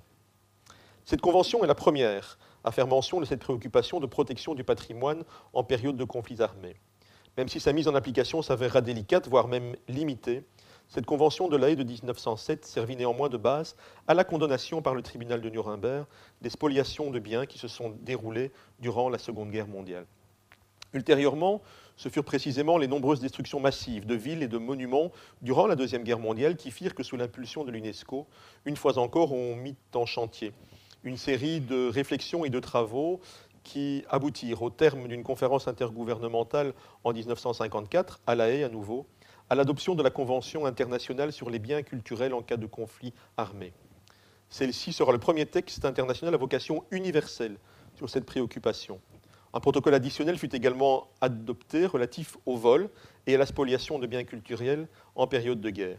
et ultérieurement d'autres textes et protocoles furent également adoptés, notamment pour mettre sur pied le Comité pour la protection des biens culturels en cas de conflit armé, ainsi que la gestion d'un système de protection renforcé qui accroît les mesures légales prises par un pays pour protéger un site. Et procédant a priori d'une raison sociale non directement tournée, ou plus exactement non uniquement, non exclusivement tournée vers la protection du patrimoine en période de guerre, ICOMOS, le Conseil international des monuments et des sites, International Council on Monuments and Sites, fut créé en Pologne en 1964, dans la foulée de l'adoption de la Charte internationale de Venise sur la conservation et la restauration des monuments et des sites. Cependant, en mettant à profit son caractère généraliste, ICOMOS n'a pas manqué d'intervenir à de multiples reprises ces dernières années pour dénoncer la destruction intentionnelle ou collatérale du patrimoine culturel. Les sanctuaires soufis en Tunisie, des bibliothèques et des sanctuaires soufis en Libye, les mausolées de Tombouctou au Mali, l'antique cité de Hatra en Irak ou le krach des chevaliers en Syrie, pour ne citer que ces quelques tristes exemples. Fin 2014, rien qu'en Syrie, il y avait plus de 300 sites historiques qui avaient été partiellement ou totalement détruits. Et on sait que le mouvement inexorable de l'anéantissement programmé du patrimoine n'a fait que s'amplifier depuis l'année 2015, avec les destructions d'Alep ou de Palmyre notamment. On efface de notre mémoire collective des pans entiers de notre histoire, déclare un expert de l'ONU sur un ton grave. Et d'autres voix continuent de se lever, ici comme aux quatre coins du monde, telle la directrice générale de l'UNESCO, Irina Bukova, qui lance des appels remplis de désespoir et d'indignation. Destruction volontaire et programmée d'un patrimoine inestimable qui se déroule à quelques encablures seulement au Moyen-Orient, sont donc à elles seules les preuves irréfutables de son importance pour l'âme des peuples qui les abritent et dont les ancêtres en sont les artisans, puisque les plus inhumains des combattants ont bien compris qu'en le détruisant, c'est le moi intime de leurs adversaires qu'ils sont en capacité d'annihiler. D'un autre côté, ainsi que le dit si bien l'archéologue Michel Al-Makdissi, Parler de la destruction du patrimoine archéologique en Syrie, c'est s'engouffrer dans un débat à la fois difficile et chimérique. En effet, regarder ce qu'était la Syrie avant 2011 et ce qu'elle est aujourd'hui ne peut entraîner qu'un malaise qui touche le fond de notre, notre conscience. Le 30 avril 2015, le Parlement européen adoptait quant à lui une résolution sur la destruction de sites culturels par le groupe État islamique, qui, et je cite cette résolution, condamne sévèrement les destructions de sites culturels, archéologiques et religieux en Syrie et en Irak, auxquels se livrent les partis au conflit, en particulier le groupe qui se fait appeler État islamique et les forces gouvernementales, mais également qui dénonce la destruction du patrimoine culturel dont sont responsables le régime de Bachar el-Assad dans le cadre de ses actes de guerre, et dans une moindre mesure les autres partis au conflit. Le Parlement européen ajoute et réaffirme en outre la responsabilité du régime de Bachar el-Assad dans cette destruction et souligne que cette dernière fera partie des accusations dont il devra répondre un jour devant un tribunal international. Il met également en exergue les destructions perpétrées en Irak par des groupes autres que l'État islamique, notamment les milices chiites et les forces irakiennes, dans le cadre de la lutte contre l'État islamique. Le Parlement européen suggère de plus d'ajouter la destruction volontaire ou à grande échelle d'éléments du patrimoine culturel de l'humanité sur la liste des crimes contre l'humanité et croise ce faisant la réflexion du juriste polonais Raphaël Lemkin, qui a théorisé la notion de génocide et avait avancé la nécessité d'englober dans les crimina juris gentium les actes de vandalisme, à savoir la destruction des œuvres d'art et de culture. Entre affirmation du principe de souveraineté nationale qui donnerait un blanc-seing à des autorités étatiques pour détruire quoi bon leur semble, comme dans l'affaire de la destruction du fort ottoman d'Al-Ajiyat en Arabie saoudite en 2002, entre les lacunes d'un droit international complexe mais démuni, particulièrement dans les conflits non internationaux avec des belligérants sans foi ni loi, et les appels de personnalités tels Serge Bramers, procureur du tribunal pénal international pour l'ex-Yougoslavie à Mostar en juillet de cette année, ou John Hawking, le greffier du même tribunal international, qui, lors d'une conférence à La Haye en juin dernier, a ouvert la voie à une reconnaissance des responsabilités relatives aux attaques dirigées contre le patrimoine culturel, entre tout cela, le chemin de la protection du patrimoine culturel en situation de conflit armé est sans doute l'un des défis les plus exaltants, mais aussi, et aussi des plus inquiétants des prochaines décennies.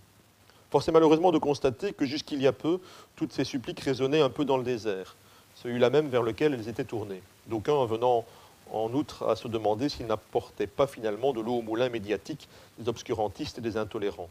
Il est vrai cependant que la récente et première condamnation d'un djihadiste par la Cour pénale internationale à 9 ans de prison, 9 ans de prison pour destruction des mausolées de Tombouctou change un peu la donne. Et pour ma part et de manière générale, je demeure convaincu qu'on finit par douter de l'existence des choses que l'on tait. Et qu'ici, maintenant, il y a l'autre niveau, la dénonciation indignée fait partie d'une résistance morale et d'une prise de conscience, celle de ce qu'en matière de patrimoine et sur le très long terme, une somme de petits désintérêts et d'omissions coupables peut saper tout autant que des tirs d'artillerie. Ce qui est vrai en temps de guerre, ne l'est-il pas aussi en temps de paix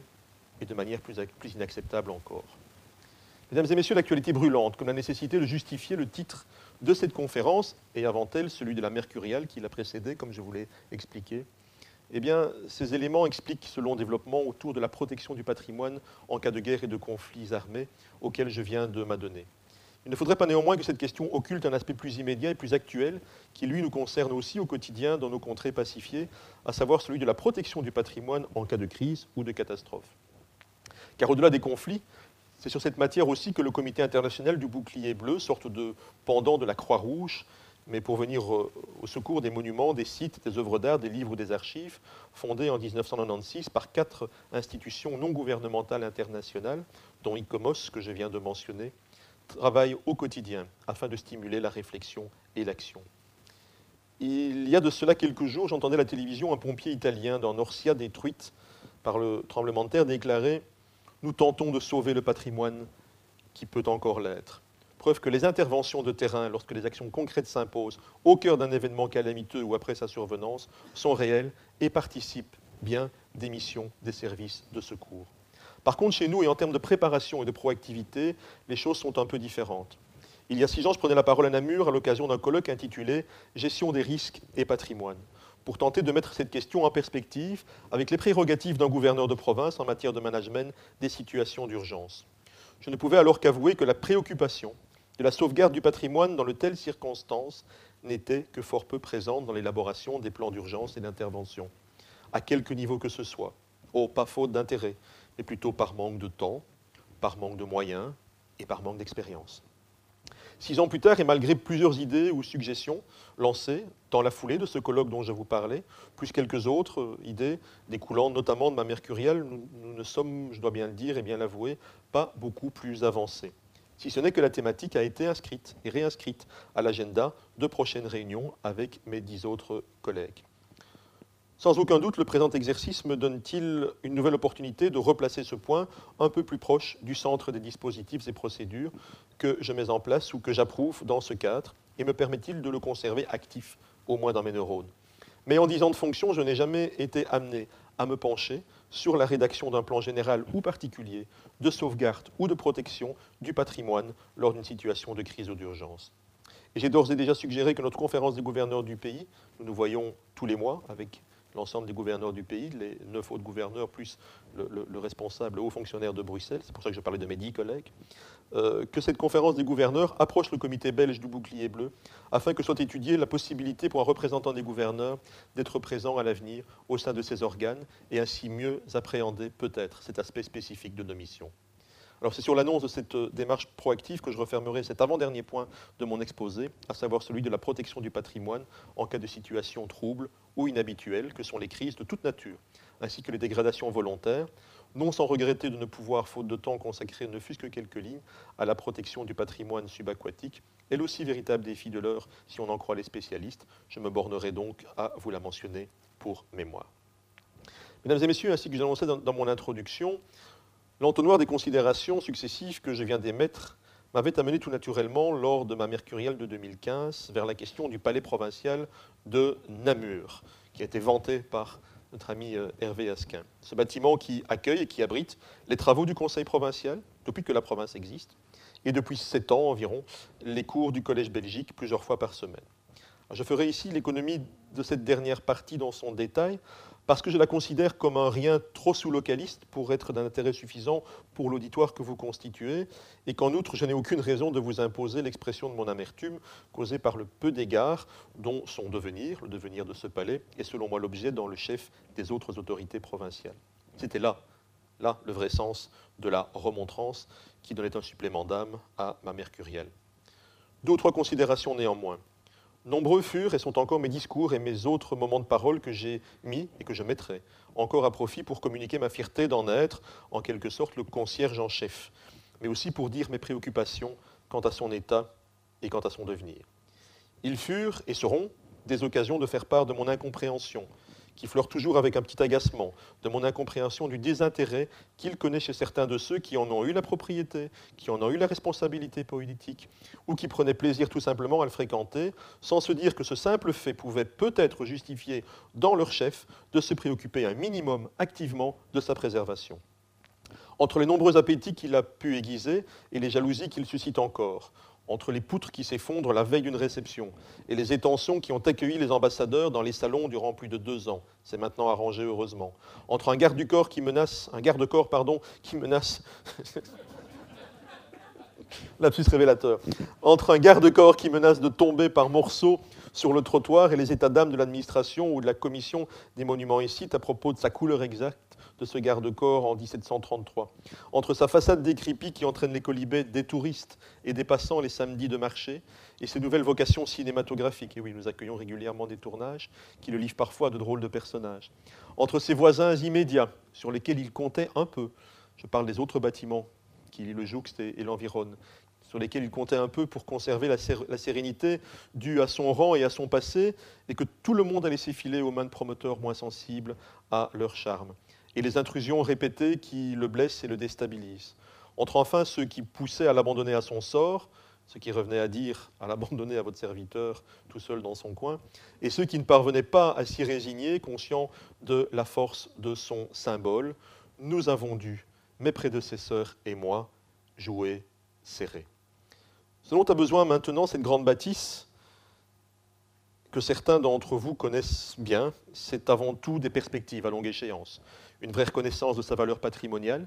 Il ne figure pas sur la liste du patrimoine remarquable de Wallonie, mais bien depuis peu sur celle du patrimoine wallon à valoriser. C'est une avancée. Il a besoin aussi d'une programmation pluriannuelle tenant compte de sa fonction administrative, de son rôle de lieu d'expression de la démocratie, de sa qualité de véritable outil de travail au service de l'image de la province de Namur, j'ai la faiblesse de le penser, et de ses dynamismes, mais aussi au cœur de la capitale wallonne, de l'image de la Wallonie et enfin tenant compte de son potentiel en matière d'attractivité touristique et donc éventuellement économique, comme en fait de trait d'union entre le passé, le présent et le futur pour la collectivité. Il devra rester un lieu ouvert, ancré dans la société et sa vie associative, culturelle et sociale, ce qu'il est déjà, J'en veux pour preuve son ouverture lors de manifestations telles que les fêtes de Wallonie, les journées du patrimoine dont je vous ai déjà parlé, lors de nombreuses visites de groupe pour le Collège Belgique, et j'espère qu'il y restera encore longtemps et qu'il s'y sent bien, pour des expositions et pour des festivals. Enfin, je travaille à la création d'un comité stratégique d'accompagnement, les Amis du Palais provincial de Namur, que j'ai déjà plusieurs fois appelé de mes voeux. Ce comité devrait rassembler a priori sans autre raison d'être que celle de la passion et de la tendresse pour un endroit d'exception dont l'histoire est intrinsèquement mêlée à l'histoire individuelle de milliers de Namurois, comme à l'histoire de notre pays, et sans aucune autre lettre de mission que celle de le faire savoir et de le communiquer, il devrait donc rassembler des personnes ressources des milieux des arts, des lettres, académiques, de l'administration, de l'entreprise, de la magistrature et du secteur associatif qui seraient disposés à m'appuyer de leurs conseils et de leurs avis, à faire un bout de chemin avec nous et de temps à autre, si nécessaire, à remonter le moral de l'intendant inquiet que je suis, avis aux amateurs. Mesdames et messieurs, nous arrivons enfin à destination de cette double promenade. C'est ma conclusion. La mienne tout d'abord, au milieu des centaines de pages, de la documentation touffue et abondante que j'ai pu consulter, des mémoires universitaires et études savantes qui fleurissent sur les campus du monde entier de manière régulière sur ce sujet, au beau milieu des nombreux articles que les presses nationales et étrangères y consacrent tous les jours, des textes de l'ordre juridique interne et ceux des multiples conventions internationales dont la mise bout à bout des noms des villes, lieu de leur signature, sonne comme les étapes d'un fabuleux tour du monde. Ce qui est sans doute plus remarquable encore dans ma balade, c'est qu'au détour de chaque chemin, j'ai croisé paradoxes et ambivalences, contradictions et hésitations, revirements de pensée, prise incessante de contre-pied au sein de la communauté scientifique, théories nouvelles, nouveaux champs d'investigation, nouveaux développements juridiques, concepts plus originaux que ceux connus la veille, exemples et contre-exemples d'une même affirmation, d'une même assertion. C'est vrai qu'ils exagèrent un peu un tantinet. Mais derrière mon exaltation romantique se cachent les réalités du formidable foisonnement de la réflexion actuelle à propos du patrimoine, de l'essence de la notion, de son contenu, de son rôle, de sa représentation, de ses potentialités et de ses interactions avec l'économie, le tourisme, nous l'avons vu, la sociologie, la philosophie, mais également l'ethnographie, la recherche identitaire, l'émancipation des peuples, les droits fondamentaux de l'homme, la liberté de s'exprimer, de s'indigner et celle de s'extasier. Nul étonnement dès lors qu'une notion aussi complexe soit aussi l'objet de controverses, la proie d'intérêts divergents, un instrument, aux mains des dessins ou des ambitions des lobbies commerciaux, des peuples, des collectivités territoriales et des États. Heureusement, c'est ici qu'intervient la deuxième promenade, la vôtre, je l'espère, plus exactement celle dans laquelle je vous ai emmené, celle aux quatre coins de la planète, vers les peintures rupestres et les temples soufis, vers les mosaïques de Samarcande et les paysages des Alpes autrichiennes, vers la saveur de la tarte tatin et d'un fortuné taureau immolé sur le sable, vers les rituels sacrés de l'acropole et les rizières aux environs d'Hanoï, vers des hommes qui collent des élytres de scarabées et des femmes qui tissent leur désespoir sur les bords du golfe Persique. Le patrimoine, dans ses multiples acceptions, grâce à ces voyages qu'il permet, dans le temps et dans l'espace, par l'entremise des multiples questions qu'il pose, c'est aussi et avant toute chose des manières de s'interroger sur notre monde et son histoire, des leçons à interpréter, des réponses à approcher pour savoir qui nous sommes, d'où nous venons, ce que nous faisons ici, et peut-être pourquoi nos prédécesseurs ont fait ce qu'ils ont fait. Mesdames et messieurs, le fait qu'en avril de l'année dernière, Namur accueillait la conférence du Conseil de l'Europe des ministres en charge du patrimoine, qui a donné lieu à la déclaration de Namur, l'appel de Namur, de Namur Call, texte qui a inscrit aujourd'hui la ville de Namur dans la longue liste des villes étapes de l'Odyssée patrimoniale autour de la Terre, donnait au choix du sujet plus de pertinence encore. Conserver, protéger, réhabiliter, valoriser, comprendre, expliquer et transmettre, c'était là le titre complet de mon texte originel. Tous ces verbes, et nous pourrions en ajouter d'autres, tels rénover, restaurer, interpréter, traduire, n'ont rien de synonyme. Et s'ils désignent des préoccupations indiscutablement complémentaires, ils sont tout autant, plus souvent qu'à leur tour, et ce, de façon circonstancielle, exclusifs l'un de l'autre. Malgré cela, ils sont selon moi l'expression d'un seul et même devoir, d'un seul et même élan de résistance à une époque où on tente de nous prouver, à quelques milliers de kilomètres de chez nous, que la dignité et la mémoire des peuples pourraient s'évanouir et disparaître quand on détruit les pierres et qu'on fait taire les champs. C'est l'une des raisons supplémentaires pour laquelle j'ai d'ores et déjà suggéré que le sujet du patrimoine puisse être inscrit à l'agenda des travaux futurs de l'Association européenne des représentants territoriaux d'État, association regroupant notamment des préfets français, italiens, suisses ou roumains, des gouverneurs suédois, hongrois, norvégiens, turcs ou belges, des commissaires du roi néerlandais, des wali marocains, des Regierungspräsidenten allemands, dont le comité d'orientation se réunira dans 15 jours à Anvers. Et oui, les gouverneurs aussi disposent de leurs cénacles internationaux pour donner de la voix. Mesdames et messieurs, dans son conte philosophique et allégorique, Le monde comme il va, Voltaire nous raconte que le puissant génie de la Haute-Asie, l'ange Ituriel, a confié au site Babouk la mission de lui confirmer que la ville de Persépolis méritait pour ses turpitudes le châtiment de la destruction. Pour s'acquitter de sa mission, Babouk se promène dans les rues de la ville en vue de peaufiner son rapport. Le soleil approchait du haut de sa carrière. Babouk devait aller dîner à l'autre bout de la ville. Il fit d'abord plusieurs tours dans Persépolis. Il vit d'autres temples mieux bâtis et mieux ornés, remplis d'un peuple poli et retentissant d'une musique harmonieuse. Il remarqua des fontaines publiques, lesquelles, quoique mal placées, frappaient les yeux par leur beauté. Des places où semblaient respirer en bronze les meilleurs rois qui avaient gouverné la Perse. Il admira les ponts magnifiques levés sur le fleuve, les quais superbes et commodes, les palais bâtis à droite et à gauche, une maison immense où des milliers de soldats blessés et vainqueurs rendaient chaque jour grâce au Dieu des armées. Il entra enfin chez la dame qui l'attendait à dîner avec une compagnie d'honnêtes gens. La maison était propre et ornée, le repas délicieux, la dame jeune, belle, spirituelle, engageante, la compagnie digne d'elle. Et Babouk disait en lui-même à tout moment L'ange Ituriel se moque du monde de vouloir détruire une ville si charmante. L'exercice auquel je viens de me livrer a, je le conçois, quelque chose de convenu.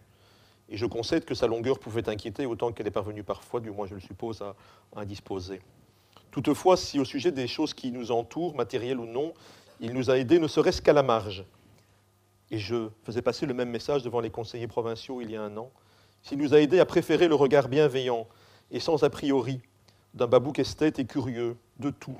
au sombre et obscur projet de l'angituriel qui sommeille en chacun de nous, je me dis décidément qu'il ne pouvait nous faire à tous cet exercice que le plus grand bien. Et puisque ce soir, le paradoxal tutoyait chaque paragraphe,